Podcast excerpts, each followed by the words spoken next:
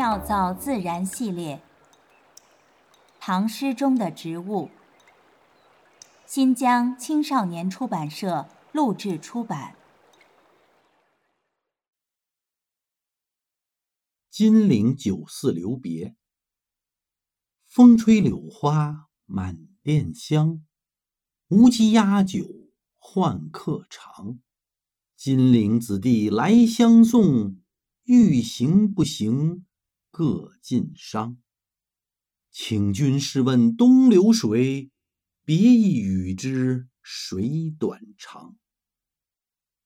作者李白，地点江苏南京，时间唐玄宗。开元十四年，公元七百二十六年秋。万曲一收。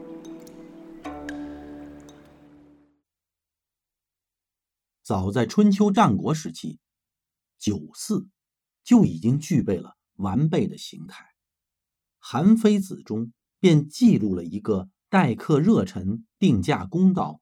酒美名高的沽酒者，汉代时，随着社会经济的发展，规模宏大、日进斗金的大型酒肆，与家庭经营颇具特色的小手工业者并存。其中最为著名的人物，当属司马相如夫妇。夫君穿着独鼻裤，和佣宝们一处做杂工；蜀中才女卓文君当炉玉立，慢声叫卖。日后。风靡大唐的胡四与胡姬，亦源于汉代。辛延年在《羽林郎》中描述：胡姬年十五，春日独当炉。到了唐朝，胡风尤为弥漫，酒旗飘展，马戏高柳，日暮笙歌，胡姬频招。然胡姬、胡四多集中于长安东西两市与城东的清义门。李白此时作于金陵，此无鸡，非彼胡鸡也。长安胡与金陵吴不同的是城市，相同的是酒家，改变的是容貌，不变的是青春。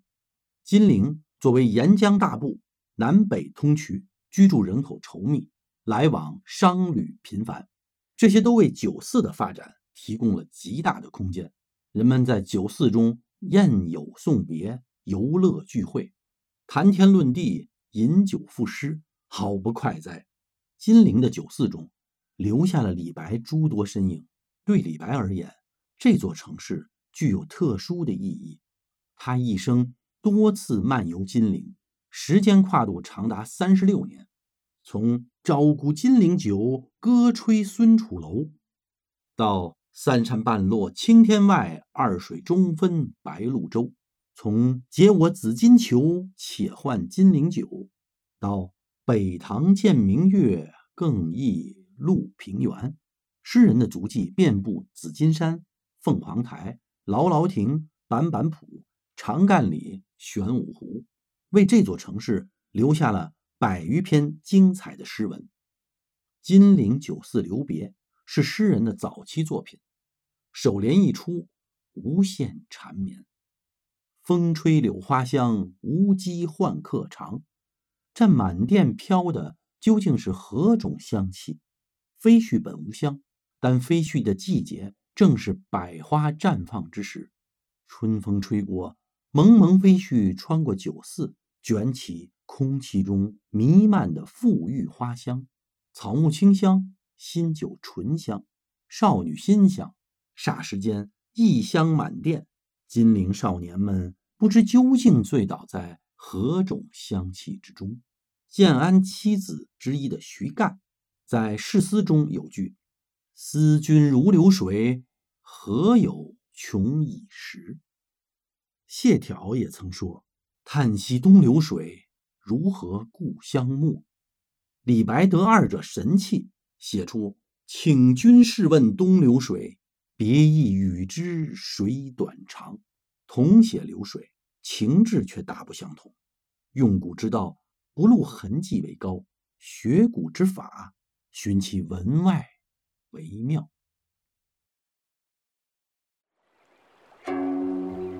妙造自然。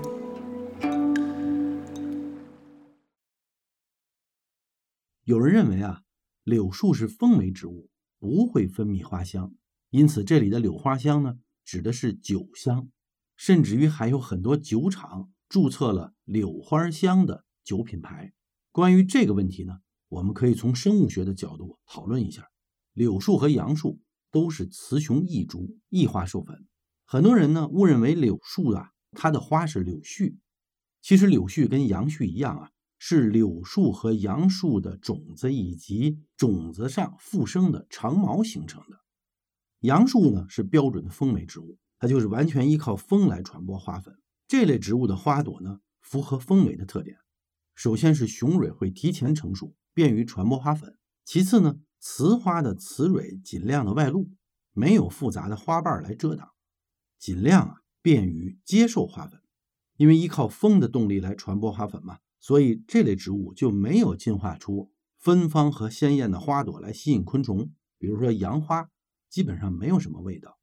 虽然柳树和杨树在传粉方式上都具有风媒的特点，柳树的雄花却比杨树的雄花多两个香囊，用来呢分泌蜜露。正是因为这个差异。使得柳树呢具有了虫媒植物的能力，可以吸引蚂蚁、蝇类等昆虫呢来帮助传粉。